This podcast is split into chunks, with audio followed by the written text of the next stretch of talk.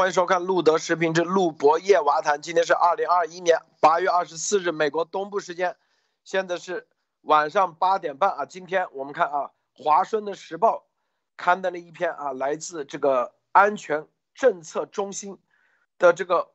智库里面啊的他的顾问委员会的主席，川普时期的啊驻荷兰大使，美国驻荷兰大使啊，这个。叫做 Peter 啊，Peter Hois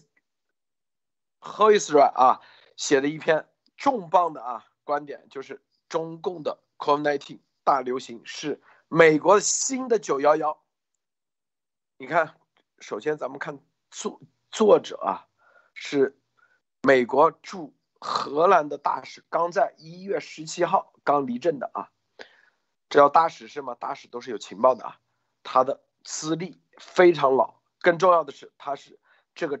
安全政策中心的主席啊，顾问委员会的主席，顾问委员会的主席，严博士啊。前几天咱们刚做节目，看到没有？这就是延续性。路德的节目咱们要看。前几天为什么说张家墩写的那个报告是吧？就发表在这个安全政策中心这个智库，而这个智库的里面的任何一个人都是影响美国政策的。啊，现在说是新的九幺幺，这个意味着什么？我们节目中啊，来给大家来详细深入解读。啊，我们待会儿再还要说一下啊，这个习近平新时代的中国特色社会主义思想将融全面融入中国课程的教材，这就是文革啊三点零版本啊，现在进入三点零版本了。好，首先伯伯是跟大家分享一下其他相关资讯，伯伯少。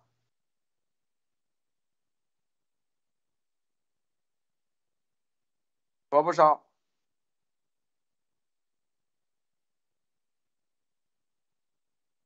喂，伯伯是没有睡，没有睡。哎，叶女士分享一下。好的，嗯，路德先生好，伯伯是好，焦完好，大家好啊。今天呢，我分享一个啊，也是跟呃中共的宣传有关的啊，就是嗯，今天终于有。中共的这个病毒溯源报告消息啊，现在流出，但是昨天呢，中共的这个央视啊，高密呃高密度的就发疯呃发疯似的在那个播出关于中共外交部发言人这个汪文斌的发言，这个汪汪啊一如既往的就说到说啊，由情报机构去搞病毒溯源本身就是反科学的，而且美国的这个情报机构历来都是劣迹斑斑。就我我在我的印象当中，我感觉美国的情报部门是战功赫赫啊，从二战以来到现在一直做出了巨大的贡献啊，也挽救了很多生命啊，不仅保卫了美国自己的这个安全，同时也保护了世界的安全。所以不知道这个汪汪所说的这个劣迹斑斑是从何而来的啊？而且这个讲话，中共可是开动了几乎所有的这个呃宣传机器去大肆宣传啊，包括什么新华社啊，我们大家非常熟悉的人民日报啊，各大门户网站，包括海外大外宣都开始拼命的做宣传，大有这呃大有这种东风压倒西风的这个啊之势。其实中共现在这么越这么强势的啊，他对外这种宣传，我们越能感受到他内心的这种心虚和害怕。这个汪汪还说到那个美国由情报机构去溯源是反科学是政治化的，嗯，我刚好啊找到一个那个呃就是近呃最近这个英国电视台播放的这个叫做新冠肺炎病毒从中共呃从中共这个实验室泄露。然后呢？昨天中共这个驻英国使馆这个发言人就此做出了这个回应，我我我就用他的这个回应啊来反驳这个汪汪的话，大家听一下看，嗯，是不是很合适哈？这个呃，就是中共的这个驻英国使馆这个发言人是呃里边的话是这么说的啊：以毫无根据的主观臆测和道听途说为基础，歪曲事实，混淆是非。公然挑战国际社会和全球科学家的共识，而且是彻头彻尾的违背事实、违反科学、符合这种政治操弄的报道，坚决反对，强烈谴责。大家觉得这段话是不是用来反驳刚才汪汪说的那些东西？是不是也挺合适的啊？说到这个英国这个电视台这个事情啊，它里边还引用了这个，就是这个中共呃驻英国使馆这个发言人还引用了一段。那个呃，我们大家很熟悉的五毒所主任的原话啊，他说石正丽是说病毒溯源问题很明显已经被西方什么政治化啊。说到这儿的时候，我就在想，怎么这个啊，这呃，这位所谓的这个科学家啊，他是可以干涉政治吗？他不用科学的这个论据，而是就一张嘴啊，就一口就咬定是政治化呢？而且还敦促这个啊，英国电视台要啊遵守这个职业道德操守啊，什么什么的，混淆是非信息，停止误导公众，呃，误导公众。当然，从这个地方来看啊，当然这些话同样也可以去呃反驳他们自己，但是这个。英国的电视播出这个实验室泄露就是反科学，那昨天那个中共的央视啊，这样不停的这样的宣传，这样的播出，不是泄露就不是反科学了吗？所以，我们从这些新闻啊，从他的中共的这些举动啊，这些举措啊，包括他的这些宣传，我们都非常熟悉了他的这些套路。专制的这些国家这些发言人，我们也非常 很清楚啊，就是那种嘴炮打得比天还高，但是他骂人呢，骂得恨不得把你骂到那个地坑里边去，就是这种感觉，对吧？但是话又说回来啊，我们大家也不要忘了一个事情，就是。在伊拉克萨达姆时期，有一个很有名的啊发言人，外号叫做“小丑阿里”的啊，名字叫做萨哈夫。这个人呢，就是当美军进入巴格达的时候，那个坦克啊，都离他那个发布会现场只有几百米了。他在那儿做那个最后一次呃发言啊，他在那儿说啥？说的是巴格达很安全，美军要么就投降了，要么那个坦克呃那个美军就在那个坦克里边烧死。而且他在说这个话的时候啊，这个萨达姆已经都逃离了巴格达。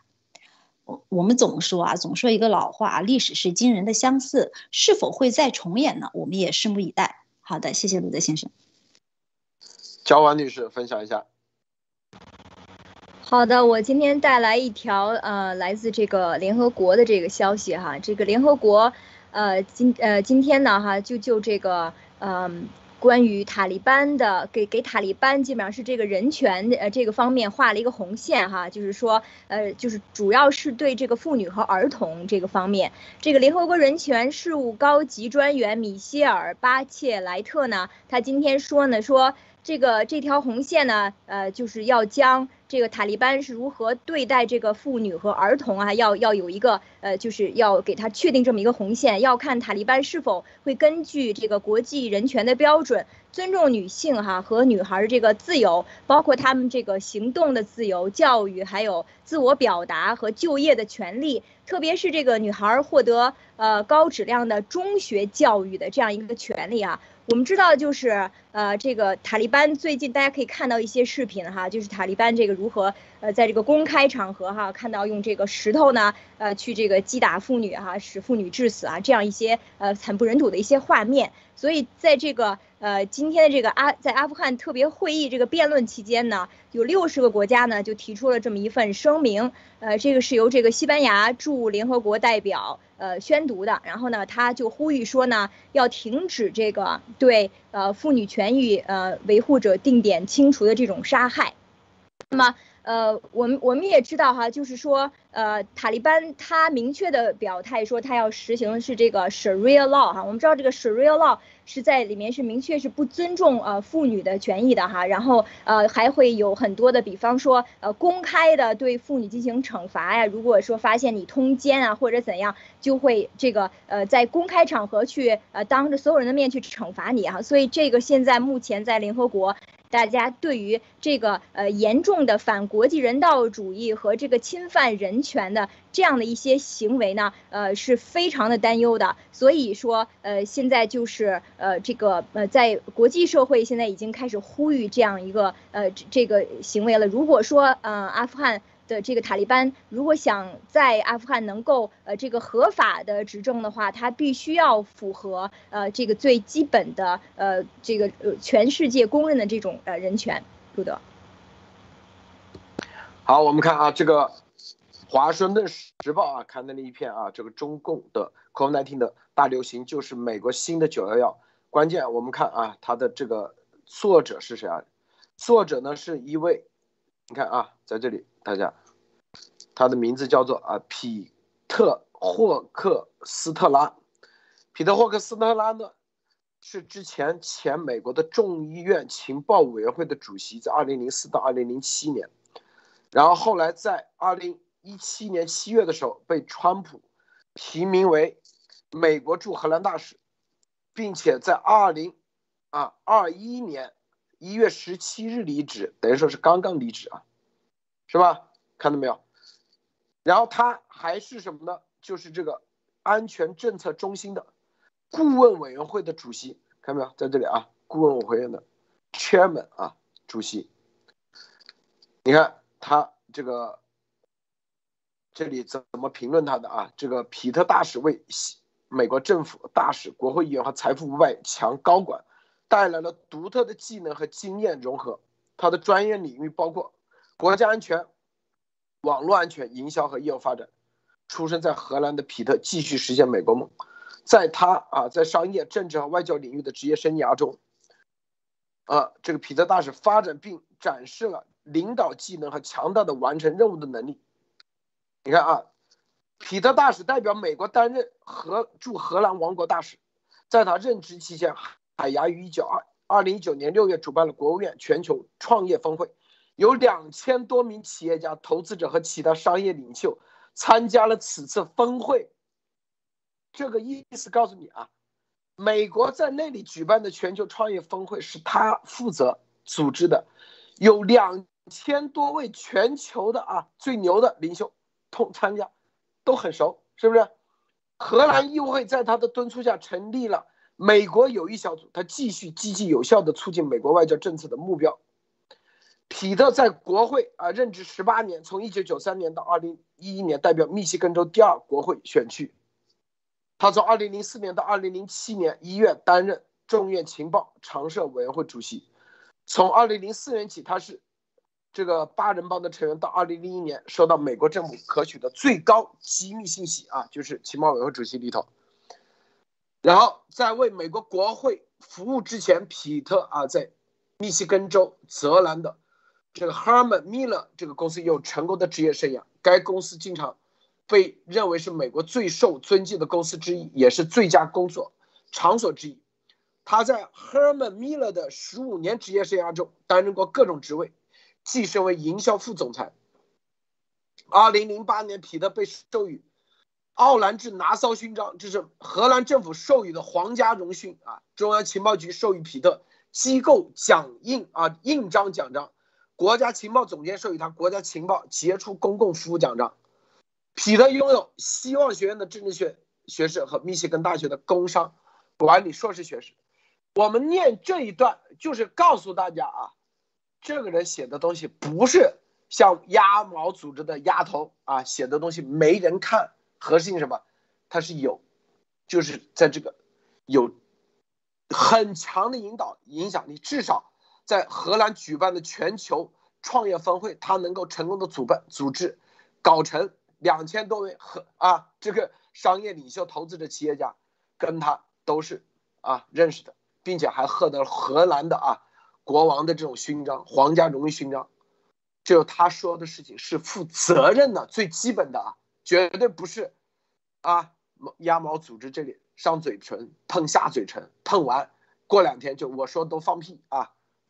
你就当他放屁，他是负责任的，他负责任的说出这个就是美国新的九幺幺啊，发表在这个华盛顿时报。具体内容我们待会再说啊。这个叶女士，你怎么看？就是因为这样影响力的啊，这个说这样重磅的，并且在这个关键时刻说出来，意味着啥啊？叶女士，你怎么看？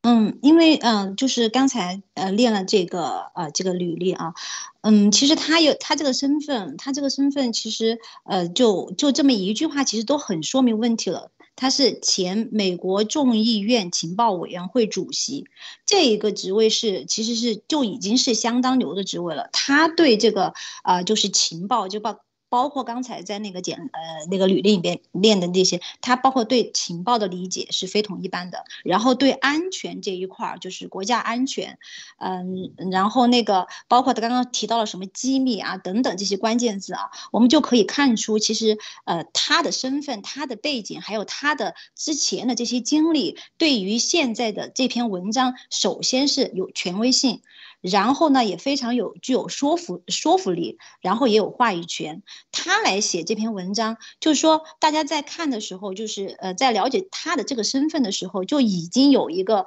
啊可信度在这个地方了，而且现在还是在这个华顿华盛顿时报登出，也是非非常有影响力的。并且是我们看时间点啊，是在今天，就是啊，这个呃，中共这个病毒的这个溯源报告这个信息流出来的这么一天，出来一篇这篇文章，而且这个题目我们也可以看到啊，因为刚才还没有就是往往文章里面解读，就光从这个题目和这个作者，就是中中他的那个呃英文这个题目，首先就提了一个 CCP 了，然后还有一个关键字九幺幺，所以这个 CCP 和九幺幺再加上这个作者啊，所以就已经是相当有冲击力的了，所以待会儿。我我们也再看一下，就是在文章里边的解读会有呃，就是有有非常呃好重要的信息。好的，谢谢陆德先生。更重要的，他啊，你看他是这个安全政策中心。前几天咱们刚说过，安全政策中心啊发布了这个张家墩先生啊的一个报告。这个报告里面，你就引用了严博士啊，用严博士这些东西作为结论，说这就是这个神武器啊等等啊，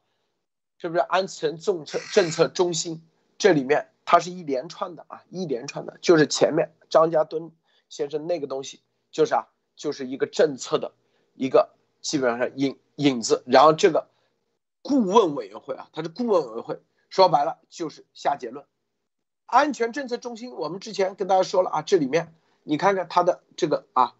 这个都是什么人啊？你看他董事会成员是不是？关键啊，这个工作人员里头都是什么人？都是川普政府时期啊，刚刚退下来的人，用不了多久都会回到。你看这个叫弗雷德·弗雷兹啊，这个人是谁？我们之前做节目说过，他是川普政府时期啊极为啊有影响力的。你看啊，他是美国是安全政策的高级副总裁，他曾在中央情报局、国防情报局、国务院和众议院情报委员工作。担任国家安全职位二十五年，看到没有？他在政府的行政和立法部门拥有丰富的国家安全经验。他在中央情报的局的工作包括担任政治分析师、军事分析员、大规模杀伤性武器分析员和收集官。看到没有？啊，他是担任二零一八年担任川普总统的副助理和国家安全顾问，博尔顿的参谋长。哎。就所以这种这你你去看看啊，这个安全这个顾问中心已经多少年了？九八一九八八年成立的，你看它这里财务信息就是随时公开的，这因为它是你看利益冲突，你的非盈利的披露，你的所有的捐款者的所有的啊这些都是公开的。一九八八年成立到现在，能够你看就光。人员都多少？这个加夫尼就前几天啊采访了瑟林上校，是吧？加夫尼是美国之前啊里根时期的国防部副部长啊，国防部助理部长，这里头所有人啊都是牛人，我跟你说，包括迈克沃勒是战略高级分析师啊，你看这里头就在这里，他出的东西都是影响美国政策的，就是。你这个智库里出的东西，你不可能视而不见啊！你是不可能，美国任何的政府如果视而不见，那就是什么？你就是失责啊！失责的情况下是会被弹劾的啊！这个叶女士你怎么看啊？在这个这个一系列的这个信号你怎么看？啊，不是叶女士啊，焦安女士。嗯，好的，路德，呃，就是整个的这个嗯这个安全中心哈。呃，其实就是给我一种感觉，它是美国国家安全的这种根基。呃，就是我们说美国有政府，然后有各个的这个智库。那么智库的作用呢？呃，它。有一个非常重要，就是一个监督的作用和他们会贡献他们自己的这个力量，能够从多方面的，因为他们在不同的工作岗位上面，能够保证就是说，呃，美国的国家安全这个角度。所以就是刚才路德分享的这个整个的这些呃这个人的这个履历和他们的这个背景哈，就是我是觉得就是呃。非常的呃对口，因为本身大家呃这个这个现在 COVID-19 我们严严博士爆出来这个问题哈，那么就是呃威胁到了美国的国家安全，所以你会发现为什么张家墩在这个里面去发表呃这个文章类就相关的文章，并且今天呢我们这个国家安全。这个这个安全政策中心的这个这个顾问呃主主席哈，那么他也在呃用更大的这个这个这个笔墨哈讲到了，实际上把它堪比九幺幺，就说明什么？就是有有这个呃定性为恐怖主义的哈这个危害。我们知道九幺幺呃是真正的发生之后改变了美国的国家安全的这个政策的，然后很多地方都更加的严格。那么把这个作为一个类比，作为一个比喻的话，我们就知道说，那么这个。呃，智库他们在推动国家安全这个角度上面，我在这个现在从目前开始到未来会起的这个举足轻重的作用。路德，啊，就我们再看啊，《生物安全法》啊，前啊安全学这里这本书里头，记不记得那天说的时候，就是啊，他们中共早就研究了，就两党是吧？智库啊，然后立法机构，这是美国啊，就中共。啊，一定要影响的，是不是？记不记得啊？联合国，然后第二就是美国，第三啊，美国里面就是两党，两党，然后就什么媒体舆论，最重要的里面智库，那天啊，咱们专门讲了，是不是？大家记不记得？所以这个智库，这是就是中共一直想做文章的，做工作的，但是现在。根本没做到，为什么没做到？这就跟咱们的日拱一卒，咱们所有的观众的点赞、传播、推广、推推动有关系，并且你说的东西是真的。如果是你上嘴唇喷下嘴唇，天天啊危言耸听，然后说的东西根本就没法验证，然后你啥都没有啊，只是直播也没报告。这个英文能力也不行啊，根本就无法让别人获得尊重来尊重你，你根本没法影响智库，是不是？这就是啊，这就是那天张家墩的报告引用严博士的结论作为他报告的依据。就那天我们说了啊，就跟那个这个跟谁跟那个爱因斯坦打了个电话啊，这个东西就是啊来自这个是就是生武器啊，我已经确认了，就这个概念一样，现在。大家要知道，这个人是什么？他是荷兰的大使，荷兰是海牙国际法庭。荷兰为什么？因为中共在荷兰可以说是因为有海牙国际法庭，还有荷兰那个叫做啊光端机，大家知道啊，生产那个光刻机是全世界最牛的，所以中共在海牙这里是投入大量的啊大量的这种情报的工作。影响海牙，你去看看那零零七，之啊不是零零七，那个碟中谍，大家看到没有？都是叫欧洲的海牙啊，影响那里干啥？就是因为有海牙国际法庭，海牙国际法庭里头，这就是你看这本书里写的很清楚啊，中共不仅仅啊影响美国国内，还要就是在取得纠纷的时候，他们怎么处理？你看国际关系是不是？这里说必须对美国的政治、政党历史、政治理论基础、智囊集团就是智库的国际政治态势进入全面深入分析，就是影响。所以这样一个人写的东西，他不仅仅代表的是美国情报系统啊，情报委员会，它是这个系统，也不仅仅代表这个安全政策中心。你看，安全政策中心这个 CEO 是美国情报系统工作几十年。更重要的，它代表海牙法庭，就是联合国的重要的一个机构，在这里，是不是发生这篇重磅的报道，是吧？就是九幺幺啊，所以大家看看啊，这一篇东西的出来，这篇内容的出来，内容的话，毫无疑问啊，就是无论各个方面，就是无论从啊各个角度，他说。从更能功能增强啊，包括故意释放等等，基本上啊，都是内容咱们如果啊经常听咱们节目的应该知道啊，但是实际上就是所有的东西虽然啊是老的啊，之前它也没什么新的东西，但是就是我来背书一下就起这个作用，我来背书一下这东西我认了，我今天就把话放在这里啊，代表荷兰前啊美国前驻荷兰大使。跟他所有的关系户啊，所有的认识的这些人，所有的两千多个，全世界的精英啊，荷兰什么甚至荷兰国王，然后包括啊他在几十年情报委员会工作的所有的这情报界的人，告诉大家，这就是新的九幺幺，这就是啊生物，朝鲜生武器，并且是中国共产党的啊，中共不回应，你不回应啊，他肯定装瞎啊，装傻。是不是？但中共不回应，没事，美国会一系列的往前推进。这个叶女士你怎么看？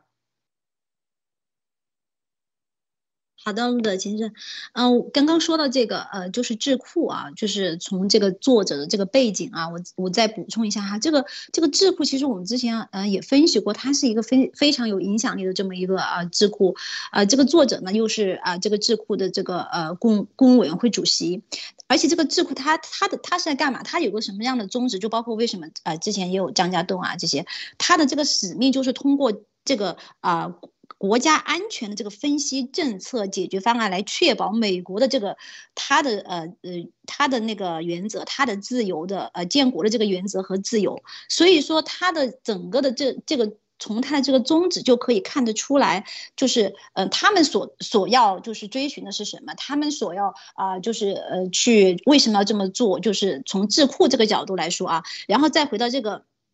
就是这个作者他自己的背景，像刚才说的，他本来就是前呃美国众议院的情报委员会。那从他包括他其他的呃就是呃就是荷兰啊这些等等他的这些工作的这些经验和背景，是足够支撑他今天来发表这篇文章的这个呃基础的这个他的这个背景，就是非常有说服力和权威性的。就像呃刚才陆子先生说的，他是出来就算是来背个书，就像刚刚才我说，就是这么一个题目，就哪怕你不看全文，就已经非常有影响力了。第一个就是中国共产党，然后是美国的新九幺幺，这个就是已经是非常有冲击力的一个一个事情了啊。然后还有就是在这篇文章能够在这个时间点发发表出来啊，是还是非常有意思的。这是我我个人个人的一个意见啊，就是是不是有可能也是右派啊，也是在给那个拜登政府啊施加施加这么一个压力。然后从中共来说，中共现在是包括。嗯，刚才说到那个呃海牙国际法庭啊这些等等，就中共它是要渗透啊国际上的各个这个机构哈，就是包括呃国际上的，包括美国里边的这个各个呃各各界啊，就他要通过，而且他要通过分析判断，而且包包括这种点对点的这种啊研究去攻破，然后来为我所用啊，这是从中共的角度来说。然后回到今天这个这个题目，这个九幺幺啊。我想说的是，这个标题首先就非常的显眼了。中国共产党，这是标题的原话啊。然后九幺幺也是所有人都非常熟悉的这个场景啊。其实像中共他犯下的这个罪行，目前这个啊病毒的这个罪行，其实是已经远远超过这个九幺幺带来的这个伤害了啊，对我们所有的东西。但是他题目上用了这个九幺幺来做这个对比哈，是什么感觉啊？而且它是英文的。非常直接的就可以唤醒美国的这个民众啊，就是啊，因为像之前美国，呃，包括现在啊，其实我们嗯都知道，其实美国老百姓啊，他对中国中共的这个了解啊，是不是挺多的？就是非常的少的。就像当时九幺幺发生之前啊，又有几个美国人是非常的了解这个基地组织，了解这个极端恐怖主义的，相信也是非常少的。那么现在也是一样的。美国人是没有多少人，就是非常的了解中共啊，了解这个他是有做了些什么事情，他是非常的是怎么样一个恐怖主义的这个政党的，所以一下这么醒目的一个标题，用九幺幺这个类比，就真正的是最好的可以说明非常非常多的问题，然后。嗯，就是呃，所有的这些恶，他他，然后文章里面才会去呃，从有些他可能，比如说美国的民众他不是特别了解的，那么他就通过这篇文章，我们当然是非常了解的，他就可以通过这篇文章去了解很多现在这个病毒啊这个真相的这些事实啊，而且特别是在今天这个时间点，这个这个这篇文章这么流出来，从他的啊作者的这个可信度、他的权威性，还有这个时间点，还有这个标题内容，整个的这么一个配合，其实是啊对，就是呃像刚才说的，就是一个非常非常好的一个背书。好的，谢谢路德先生。你看他文章啊，他说。这个在情报界评估是一个艺术术语，用于描述基于现有信息的结论。哎，这个他说评估是一个艺术术语，说白了其实就是叫做结论。所以他说我的评估，他说作为美国众院情报委员会前任主席，我的评估其实就是现有信息的结论。告诉你，他所谓的这个他说的这个评估就是结论。中国共产党故意。释放 CY 病毒在全球的传播，以实现地缘政治野心。COVID-19 并没有简单的逃离中国，而是故意的啊，在中共的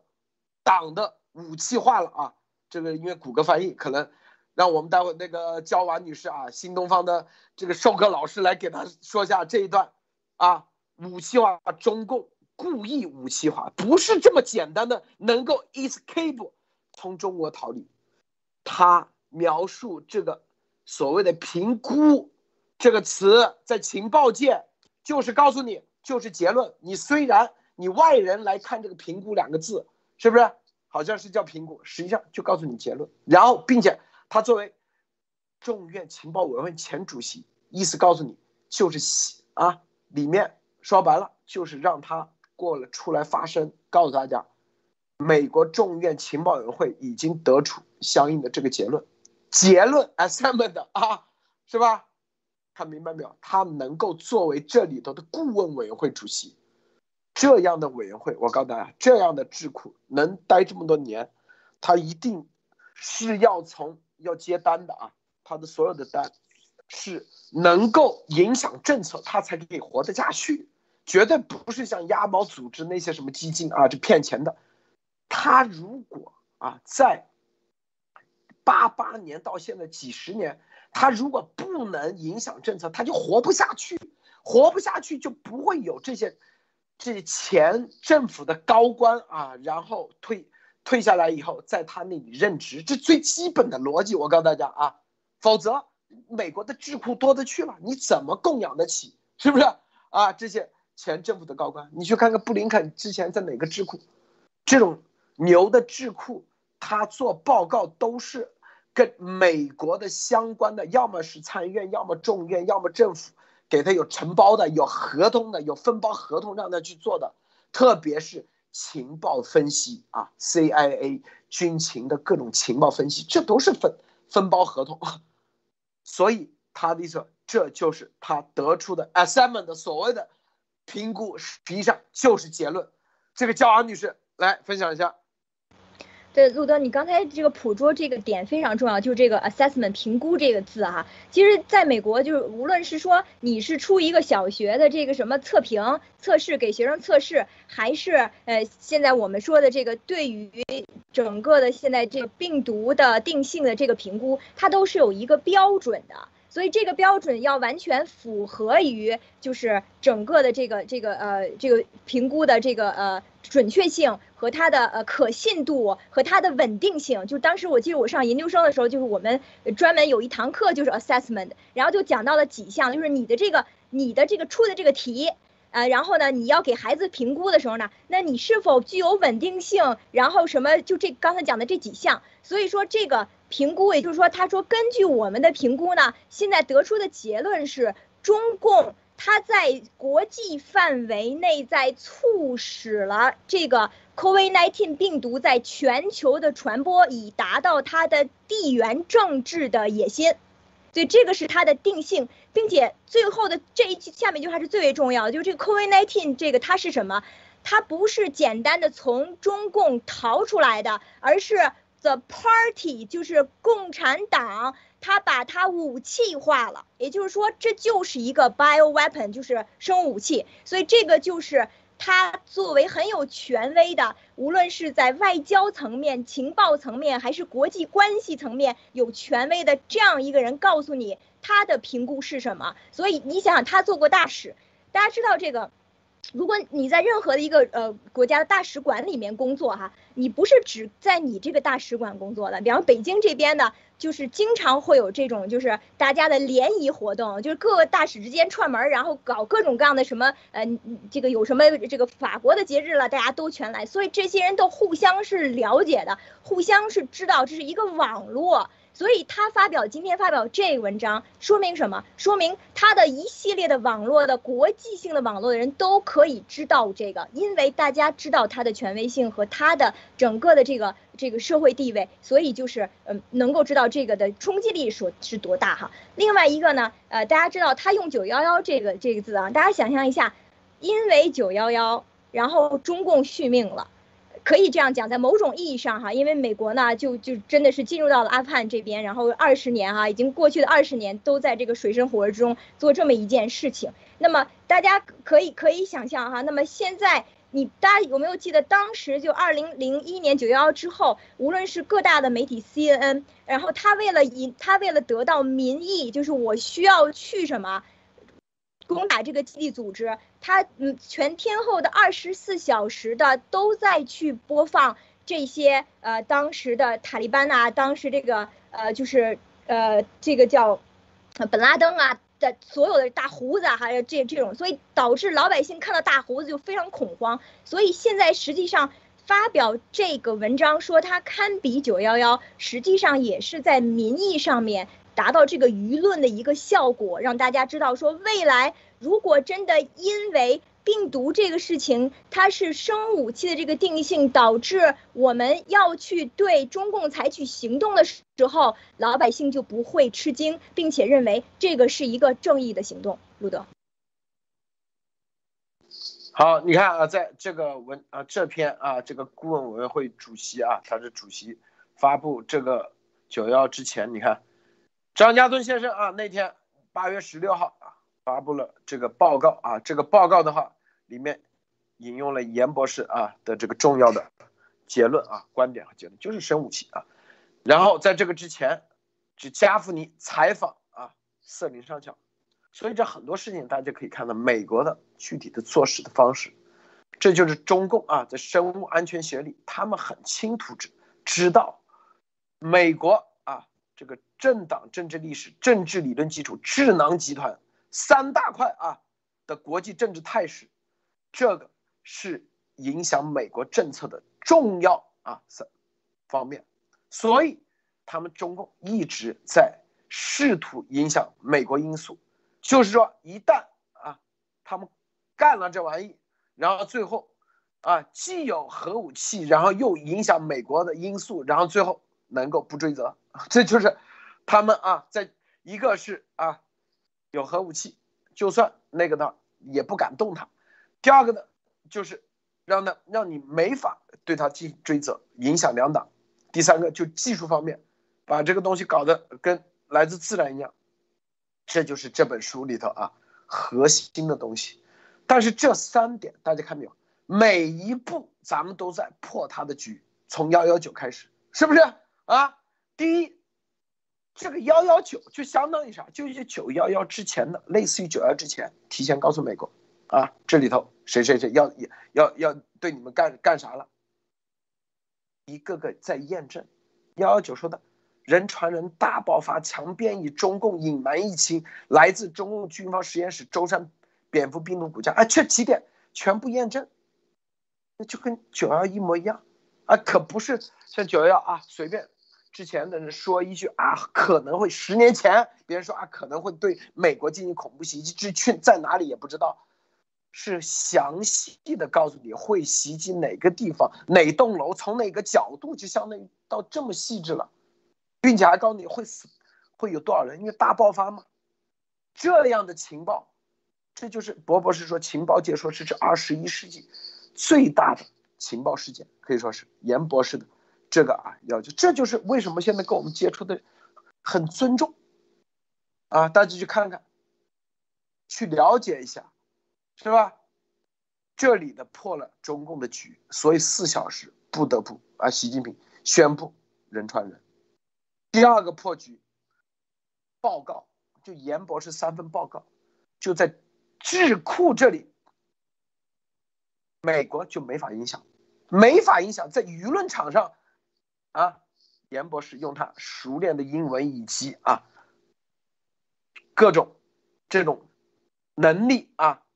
让中共的什么唐恩啊，什么大外宣彻彻底输掉，包括咱们路德社所有的大家日拱一卒的点赞转推，中共在舆论场啊，这就是啊政治理论基础啊这些东西是吧？然后最后。两党这里，两党未来大家看，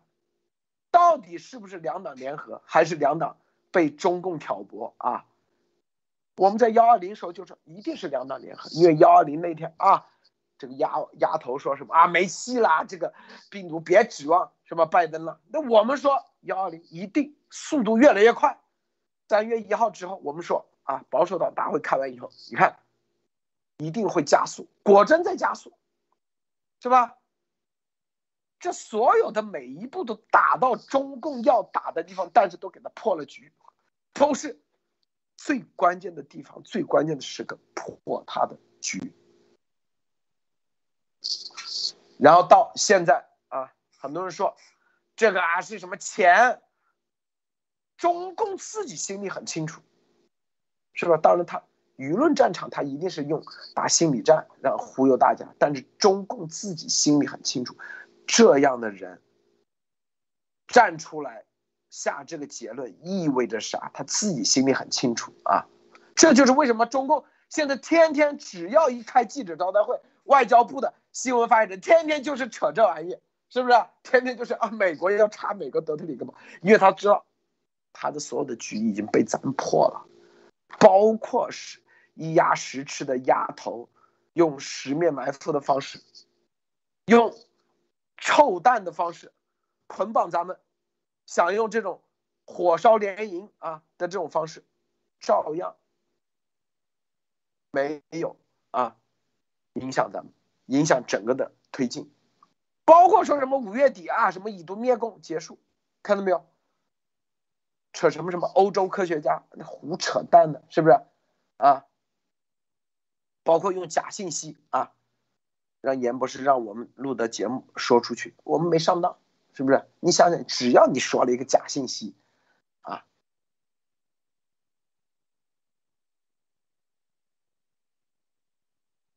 东西就你知道，你只要提供了假信息，就不会有人相信你，就什么意思？一个信息，一个情报，我告诉你啊，你去看看美国啊。美国很多电影，一个假的情报最终导致死了多少人啊？他一个行动，所以美国的信息情报界一定不能有假信息。你如果是假的，我告诉你，你彻底结束。啊，这个叶女士你怎么看？喂，好的，陆先生。首先啊，刚刚 陆先生说到这个幺幺九的时候哈，然后我今我又联想到今天这个题目九幺幺，我就在想，这是不是就是呃冥冥之中的用幺幺九来预警这个即将到来这种呃就是侵犯全人类的病毒的这种九幺幺，真的是这个从这个数数字这个角度啊，我自己开个脑洞啊。然后刚刚说到这个验证啊，真的是就是现在已经。把所有的东西首先是全部验证了一遍，然后验证什么呢？就是破这个局。就像那本书上说的啊，那本书上其实完全验证了严博士之前所有的，就是呃，就是告诉大家的什么啊，包括军民融合啊，包括中共的目的，包括中共的渗透手段各个方面的啊。其实这种破局，就像那天严博士说的，中共是在全面布局，而且提前布局。首先来说，到现在为止，提提前布那个布局啊。根本就没有用了，对吧？你你做得早，不如现在严博士出来的非常的巧，是吧？然后全面破局，它各个方面，你看病毒，严博士出来破局了吧？包括什么？他的在那个海外的这种渗透这些东西，那情报部门现在也是各个方面啊，严博士提供这些信息，包括在那个美国的各个界，什么啊科学呃科学界啊，病毒界啊，嗯，就是各个这种呃大学机构这些东西，他已经也是受到就是受到了影响，然后呃也是美国也是在展开这种调查，对吧？然后再延续到现在的海外压网组织等等，所以说啊，路德社所做的严博士所做的，真的就是说啊，把中。共共打到了那个中共的七寸啊，从这个这个角度来说，然后呢？刚好这个文章的这一段还结合到那个路德先生刚刚说的这个，你看哈，这个文章里面刚好说了一段，虽然我们大家非常清楚这句话，中共没有向世界发出警报，并且啊那个与国际社会合作减轻这个疫情，而是掩盖，而且是那个进行了系统性的虚假信息这一句话，嗯，正面的解读当然是说中共的不。就是他的他所就是做的这些呃恶啊，就是什么啊，就是呃掩盖病毒真相啊，然后让那些呃感染者啊，我这些我们这些情节我们都非常清楚了，什么让病毒感染者可以轻易的飞往世界各地啊啊，你走不出武汉，然后但你那个当地的人走不出武汉，但是你却让人全部到全世界去伤害传播这个病毒，对吧？然后人传，而且还虚假信息说什么不会人传人，这些都是有犯罪动机的。但是从这一句话，我从另外一个角度来想，那是谁向世界发？出出了警报，中共没有向世界发出警报，那是谁向世界发出了警报，对吧？是严博士向世界发出警报，是路德社的幺幺九向世界发出了警报。所以说，其实这篇文章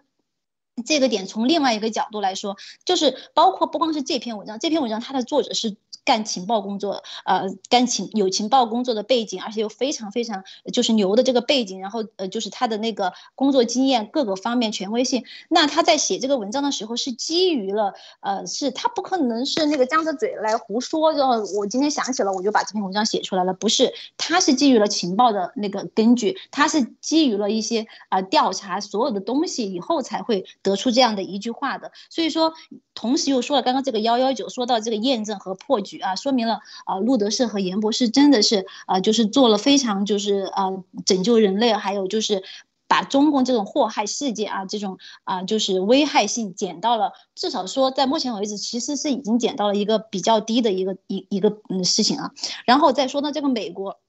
这个情报部门啊，就像刚刚陆德先生说的，他是各个事，他其实这个事情啊，还有包括他的各个部门，包括说到情报界啊，啊，说到他的就是这个步骤啊，这他其实是有联动性的，他也有他的这个呃互相的这个配合，就包括我们之前嗯很多东西都很多新闻啊，很多解读啊，这些都是有延续性的，包括我们之前啊所说的这个前国那个国家情报局长那个啊，我不知道大家还记不记得那个呃拉特克克里夫说那个病毒啊，也是也是在提到，就是我们一。一步一步这么走过来，就是说那个什么五毒所泄露啊，几乎可以肯定，它不是说今天这篇文章就出来的，它是有一个延续性的，它是有一个联动性的，各个部门的联动，还有这个整个事情的这么一个发展，是跟着这个时间，大家在调查，大家在啊努力去推进这个事情。那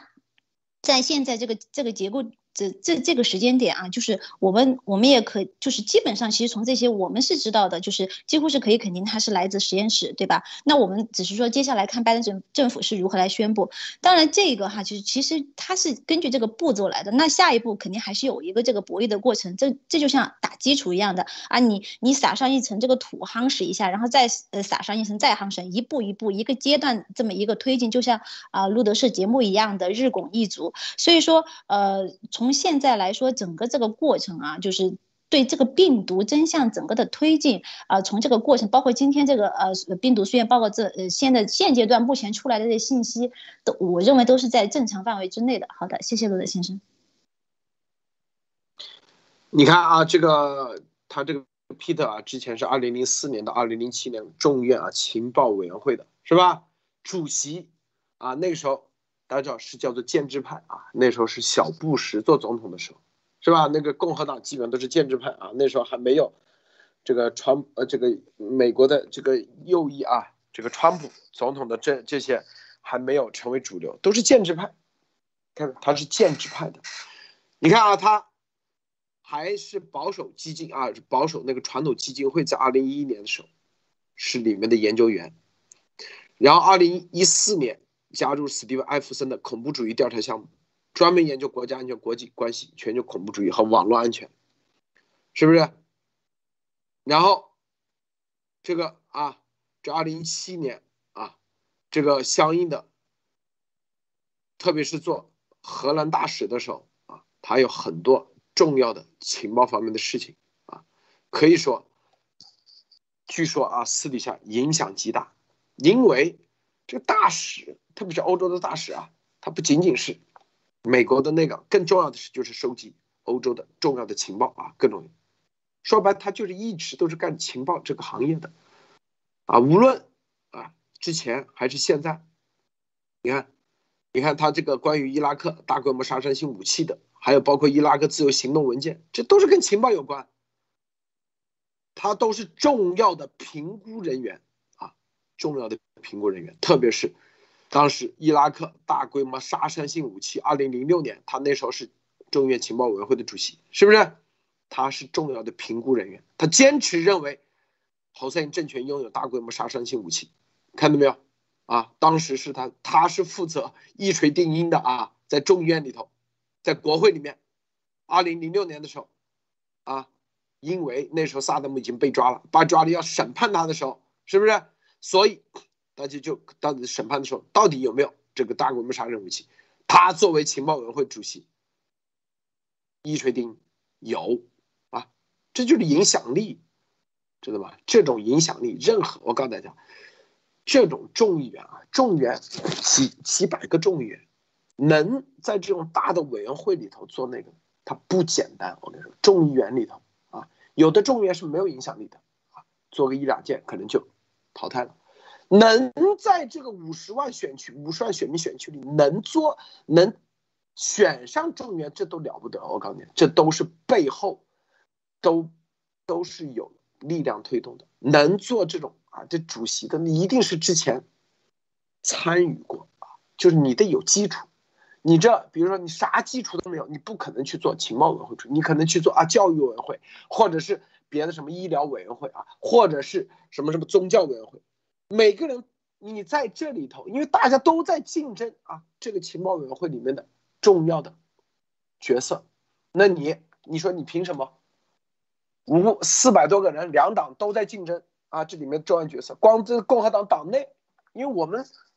你严博士见了几十个众议员，我们就很清楚的知道，是吧？有些众议员，他就是有两把刷子，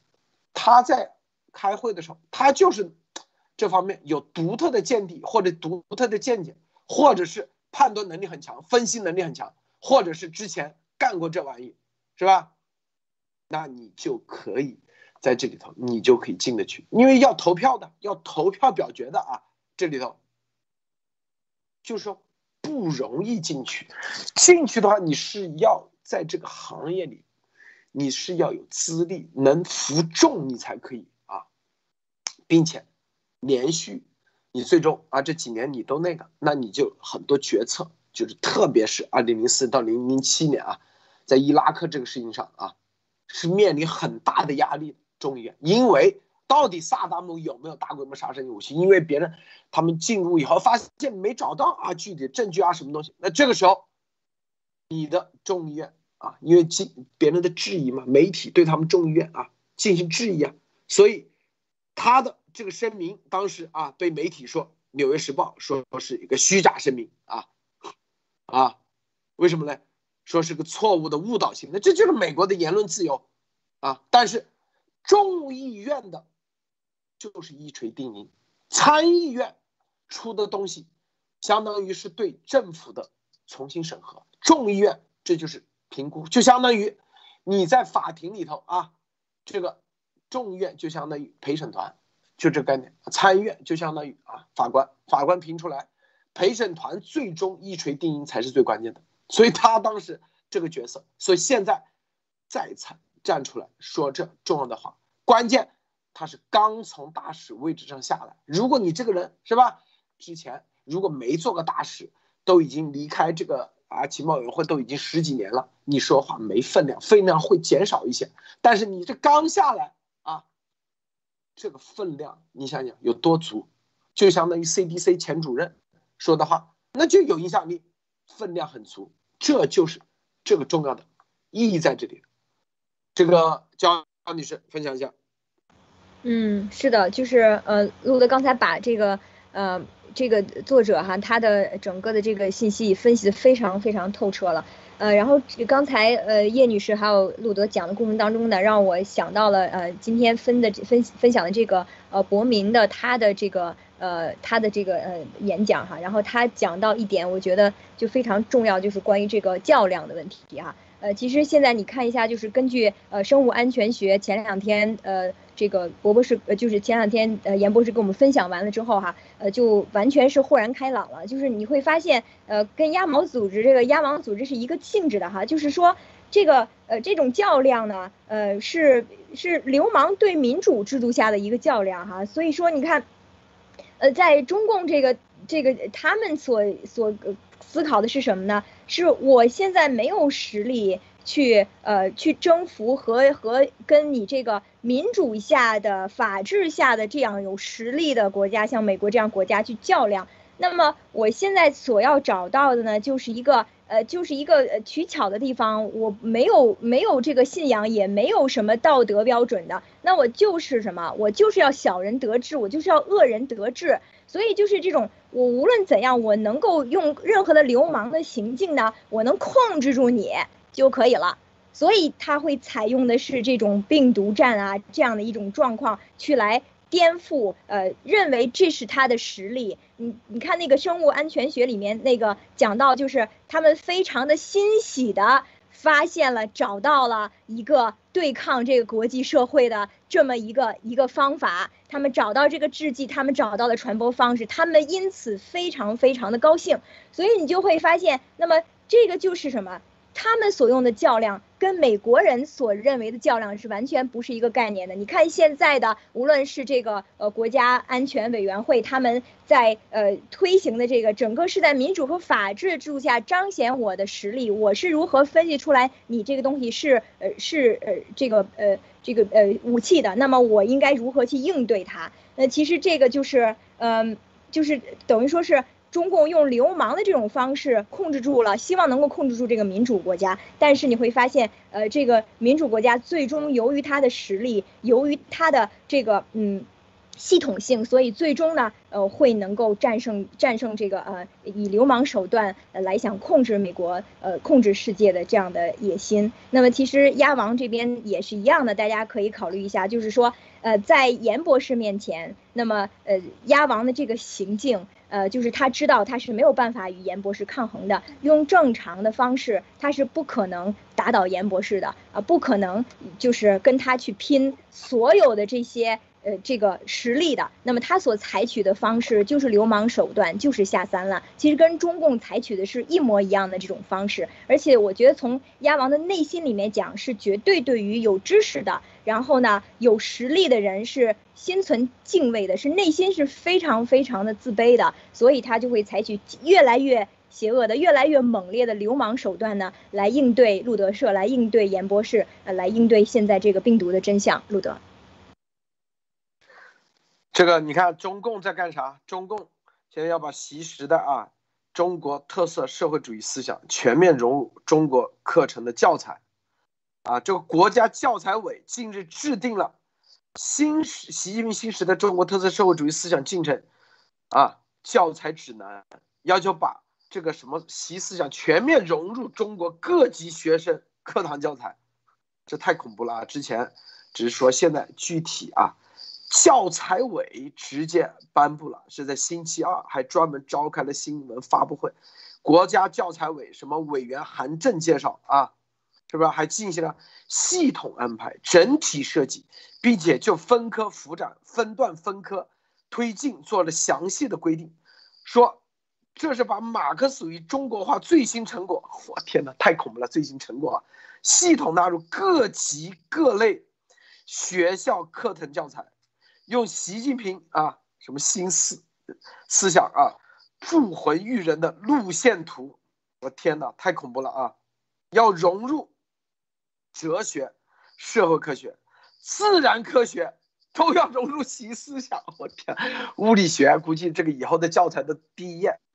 这个就像以前啊，这这个吃饭之前啊毛语录，现在吃饭之前习思想，习说该怎么吃饭啊？是不是？是。习说该怎么宽衣啊？叫做通商宽衣。习说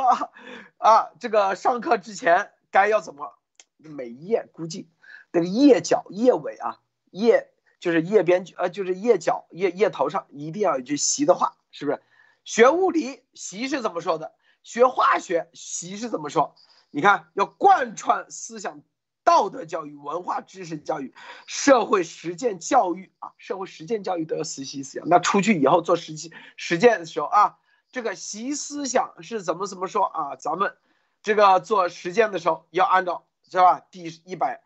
多少页里面写的哪句话是吧？说不同学段全过程贯通。全过程不同时学段，看到没有？从小学一年级或者幼儿园就开始，层层递进，相互衔接。我天，从小学啊幼儿园就开始习思想，一直到啊到大学毕业，甚至研究生、博士生全部融入，要融入进去，然后要依据学生不同年龄段认识发展规律和教育教学规律。以丰富多样的形式，充分展现思想的伟大力量。要把理论表达转化为教材语言，让思想贴近学生生活实际。要注重讲道理，与讲故事相结合，把抽象概念与生动案例相结合，显性表述与隐性渗透相结合，确保进课堂教材的思想内容可认识、可理解，指导学生将思想转化为实际行动。说白了，这就是鸭毛组织现在已经早就已经把这个贯彻到如何反共上。说白了，就是是不是忠诚无我，是不是？然后，然后什么什么英雄这首歌，你看这就无名英雄啊，无名英雄纪念碑，The Hero，The 是啥意思？就是无名的意思。无名英雄纪念碑，你歌都跟习思想吻合的，你就是无我呀，是不是？无名英雄纪念碑。这就是要转化为实际行动，就告诉你你在舆论场你怎么干，你在这个反共啊，中共在海外的特务你该怎么干啊？虽然打着反共，但是你该怎么干？这个叶女士你怎么看啊？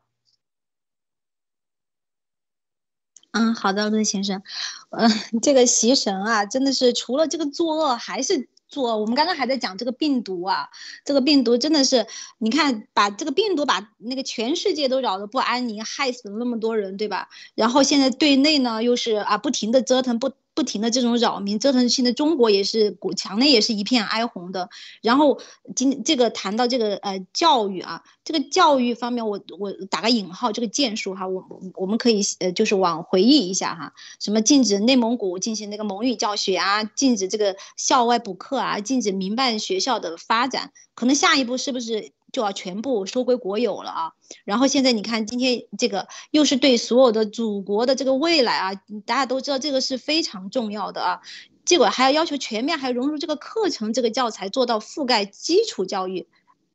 这个类型有点多啊。基础教育、职业教育、高等教育，各各类型、各学段啊，全面覆盖，是不是幼儿园也得开这个？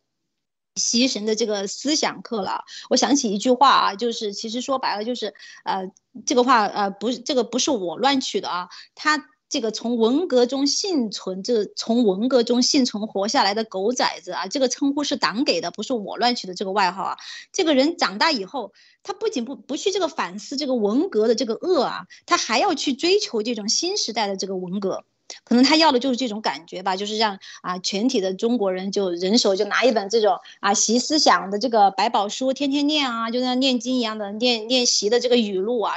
真的就是反人类要走到底。其实从另外一个呃方面来想啊，人啊这个人性的这个压抑啊，你压抑越深，可能反弹还是挺大的啊。我相信很多。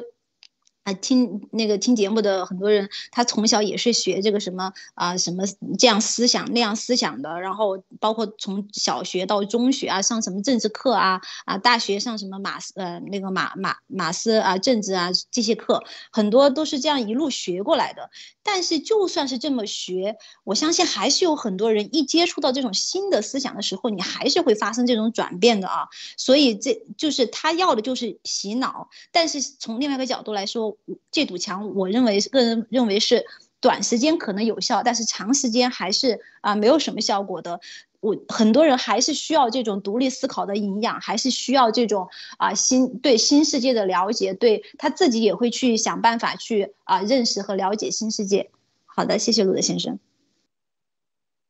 好，我们看啊，这个生物安全学，以后估计就是这样，任何的教材的第一页一定要写啊。习近平说过，你看这里头，我们从这个习思想里找到了，是吧？这个国家安全和社会稳定是改革开放的前提，只有国家安全和社会稳定，改革发展才能不断前推进。这就是从小学的啊，从幼儿园的教材里头，一个插画里头，哎，习近平怎么说的？哎，放在这里，哎，第一页啊，所有的这本书的封面之下第一页，这就是有效的贯彻啊习思想，这就这概念啊。焦安女士，您是之前专门做这个新东方培训的。估计接下来新东方啊，估计要全面的贯彻习思想，您觉得会不会？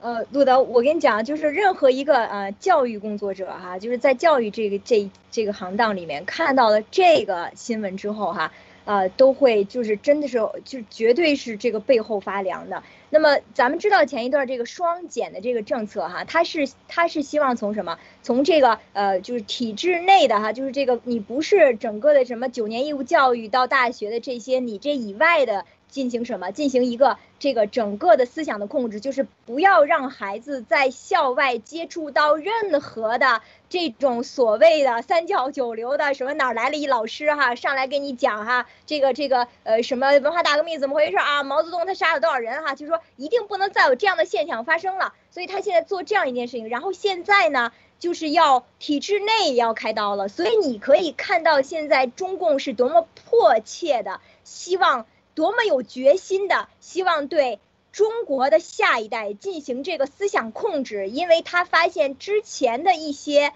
做法的话，没有能够完全的控制，出现的像路德、阎立梦这样的哈，这样的人物哈，说现在不行，从这一代一定要，所以这是一个思想控制的一个决心。然后我们看一下他下手的地方是什么？是课本儿，所以课本儿是什么？是每一个孩子每天都必须要接触，他现在下手的是这个根儿。你的课本决定你将来考什么试，对吧？所以说，整个从根源上，他就希望能够控制思想、控制言论。那么你看到他这个里面所讲到的不同时段是什么概念？也就是说，无论你是幼儿园，你从两三岁开始上这个什么 nursing school 哈，就是这个这个这个什么之前的这个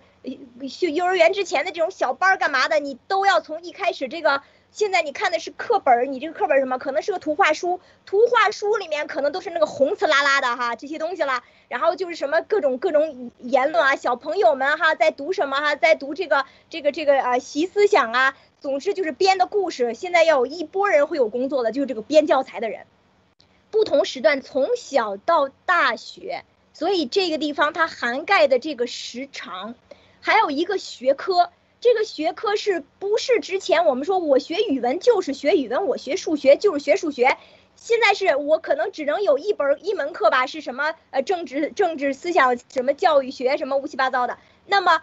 但是现在是一个什么概念？现在是你所有的科目里面都要融入共产主义的思想，都要融入唯物主义的思想，所以这些。就是无论你学哪个科目，你都逃不过；无论你是哪个老师，你教的哪一个哪个科目，你都要给孩子里面在一天一堂当中的哈，我猜想的就是一堂课里面的某一个某一个时间点，就是干这事儿的，就是洗脑用的。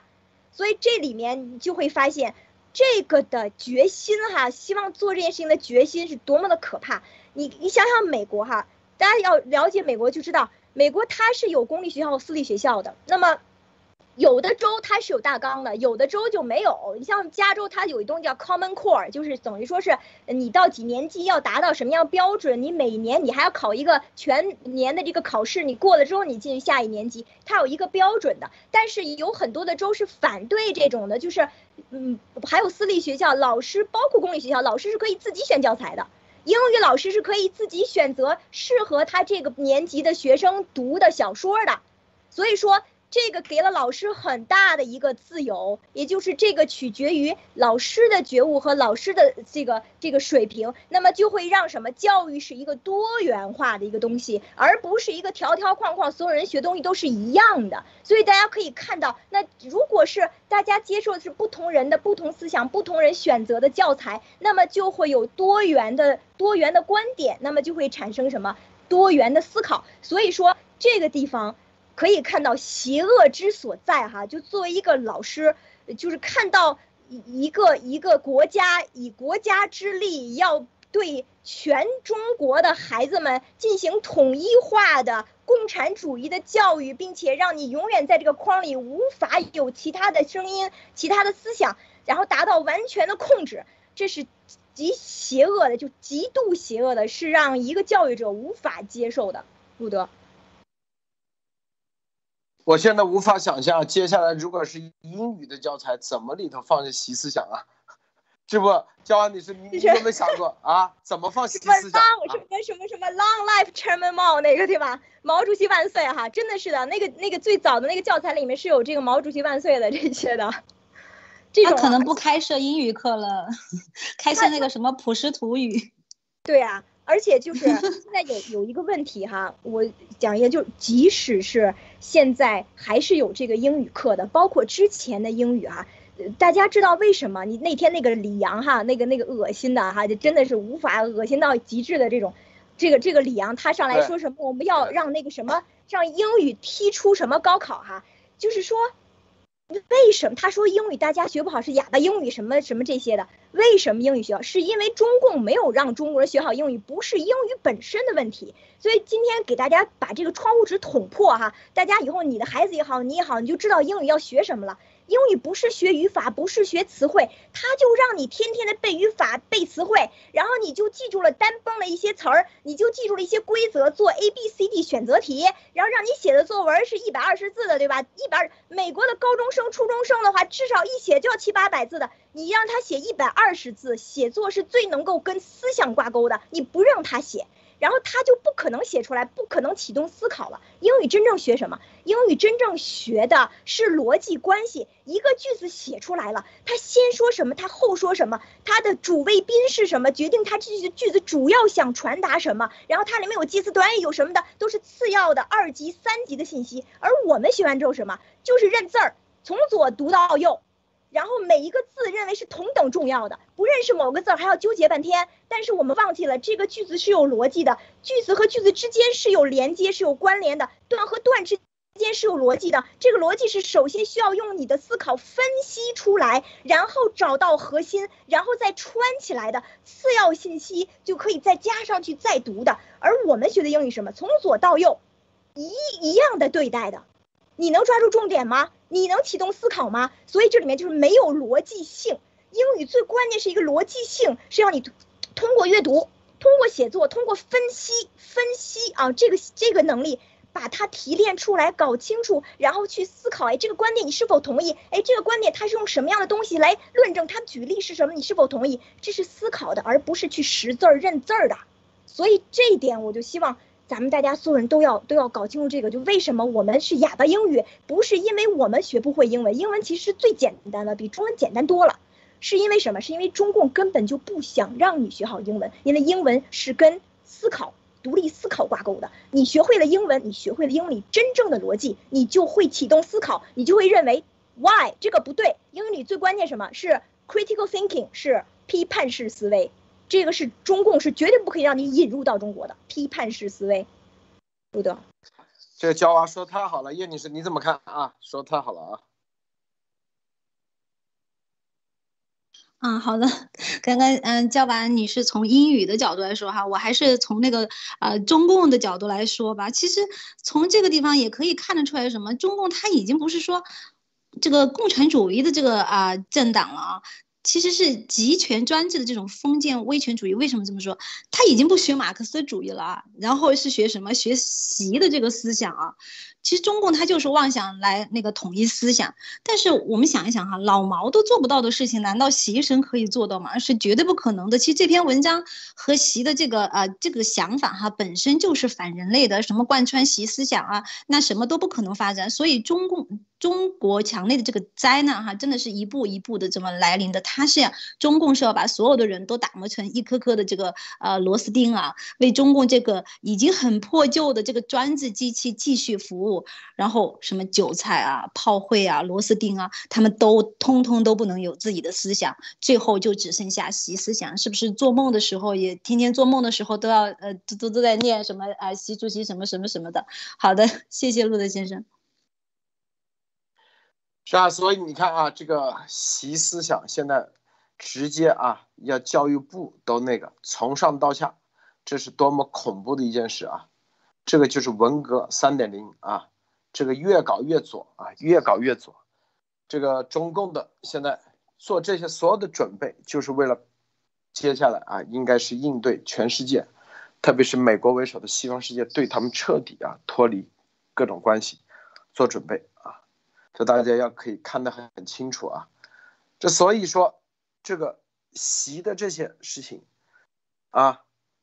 党内也你你想想，这些人会有会愿意啊，在自己的小孩从小从幼儿园开始就开始学习思想，是不是有有人愿意这样吗？没，我相信很少啊，很少。这看清楚的人越多啊，民心民意啊。一定，他现在就是自我自作啊，越作越死啊。当然了，他现在还有一有那么一点点，有那么一点点啊，这个很少的控制力啊。这个控制力，最终，我相信啊，这个接下来只要说要彻查实验室，必须得让中共开放实验室，后面就会产生一系列的连锁反应，它的变化一定是瞬间啊。就是中共的这种各种变化，它的这种威权体系，只要美国在合法性上给它否掉了，接下来一切它都就是像这个多米诺骨牌一样，这就是他知道意味着啥，所以要把这个习思想啊融入课程的教材，就是防止这个老百姓啊从娃娃抓起，在这个上面，在思想上啊。被美国的现在的这种价值观，按照他们的说法，就是给腐蚀了，给影响了。好，最后焦安女士啊，最后分享一下，最后总结分享一下啊。嗯，今天我们主要是第一个，我们分享了这个呃，这个呃，Peter Hos Hostro 他的这个呃，关于呃病毒的他的一个呃评估和定性哈，他认为这个。呃，中共的病毒呢，呃，它的引起的这个呃，全世界的这个 pandemic 啊，它是一个美国的新式的一个九幺幺，对于针对美国的一个九幺幺，所以它呃。把之前这个所有的呃，他收集到这个信息哈，我们给我们罗列了一下。实际上，我们觉得它不是很新的信息，因为这个我们每天都在研究，在在在聊这个病毒的事情哈。呃，但是实际上有这样一个呃，真的是真的是一个呃，在情报界，在呃这个国家安全呃这个这个这个呃圈子里面哈是非常有威望的呃，来把这个整个的定性啊在。关键是这个九十天哈，这这个即将到来的这个时候哈，能够出来去做这个事情，实际上呃已经看到了这个美国的这个 主流的和这个呃整个的寻求真相的这个正义力量他们的一个。呃，他们他们的一个这个态度哈，然后第二个我们讲到了这个呃关于呃中共的这个呃这个国国家教育部的这个教材委哈，他们呃现在呃重点是要推行的是让这个呃习思想哈进入这个校园的课本里的每一个角落哈，那么这个这个事情真的是让我我真的是完全呃。非常的非常的这个这个失望哈，而且是呃这个就愤恨哈，咬牙切齿般的哈，呃就是呃我会想到曾经我在呃中共这个呃这个这地方去教书的时候哈，那么我所呃当时享受到的相对比较自由的。这样一个空间哈，然后我看到了呃有很多的孩子，呃他们呃真的是很想学习学好，但是就是不知道为什么学不好。我记得当时有一次就是我讲到了，我说我说其实我们你们要理解你们的父母哈，我说你们并不是行为不端的一些孩子哈，你们只是在某些地方的话呢，就是呃无法就是搞清楚到底是自己在哪方面出了问题。然后讲了这很长一段话之后呢，就是我看到了很多的孩子眼里就是流落泪水。然后等我下课的时候，一堆孩子从自己座位上起来哈，然后就是排着队，想跟我聊天，想告诉我说我跟我父母是什么样的关系，我们到底出了什么样问题，呃，学校老师怎么对待我的。当时我真的是一下特别的震惊，我当时就觉得说，这这件事情促使我到美国去学心理学，教育心理学。就是为什么是我发现讲英语这点东西，这点知识没有办法救中国的孩子，所以我去选择了说，我发现我认为他们是心理上有了问题，然后我希望帮他们去开导去解决。可是真正我来到美国之后，我发现这个问题不是这个体制，不是什么这个教育的问题，是整个的体制是中共的问题。所以当时就。到了一个非常崩溃的一种状态哈，就是不知道如何去拯救。那我想咱们咱们听众还有很多的这个有有情怀的咱们这些中国人哈，实际上都是有想救中国、想改变我们这个国家现状的这样的心情的。我记得我很小的时候，我就走在大街上，我就看到一对父子，一看就是应该是这个呃农村或什么地方出来的，然后一边走。然后一边啃着西瓜，这个西瓜是他们用手，一看就是没有不规则，用手这个这个给给弄弄开了的哈。一边走一边吃，我这个我这个东西是永远在我脑海里无法忘记的，就是为什么中国人这么苦，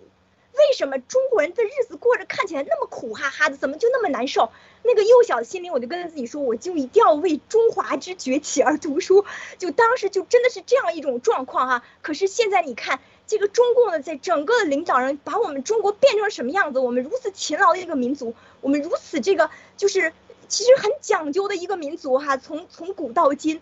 在这样一个统治之下，我们变成了这样这样一个模样啊。我们的孩子们天天就是就是要去要要去受苦，然后要去就也还跳楼自杀的各种各样的事情发生。就是说，我们真的要能做点什么，我们就做点什么。我们相信，只要我们就是鼓起勇气啊，我们。做我们的这个部分，我们的国家，我们的人民未来一定会有我们真正的就是这个民主的这一天和我们像样的过我们的每一天的生活。路德，好，谢谢焦安女士，谢谢叶女士，谢谢诸位观众观看，别忘了点赞分享，今天节目就到此结束，再见。